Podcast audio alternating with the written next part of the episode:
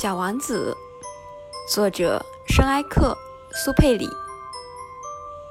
每天我都了解到一些关于小王子的星球、他的出走和旅行等事情。这些都是偶然从各种反应中慢慢得到的。就这样，第三天我就了解到关于猴面包树的悲剧。这一次又是因为羊的事情。突然，小王子好像是非常担心地问我道：“羊吃小灌木，这是真的吗？”“是的，是真的。”“啊，我真高兴。”我不明白羊吃小灌木这件事为什么如此重要。可小王子又说道：“因此，他们也吃猴面包树喽。”我对小王子说：“猴面包树可不是小灌木，而是像教堂那么大的大树。即便是带回一群大象，也啃不了一棵猴面包树。一群大象这种想法使小王子发笑。那可得把这些大象一只叠一只的垒起来。”他很有见识地说。猴面包树在长大之前开始也是小小的，不错。可是为什么你想叫你的羊去吃小猴面包树呢？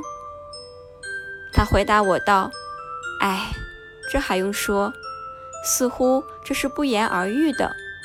可是我自己要费很大的心劲才能弄懂这个问题。”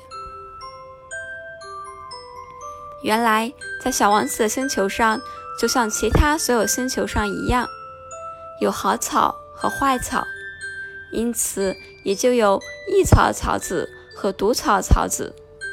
可是草籽是看不见的，它们沉睡在泥土里，直到其中的一粒忽然想要苏醒过来，于是它就伸展开身子，开始腼腆地朝着太阳。长出一颗秀丽可爱的小嫩苗。如果是小萝卜，或是玫瑰的嫩苗，就让它去自由的生长。如果是一棵坏苗，一旦被辨认出来，就应该马上把它拔掉。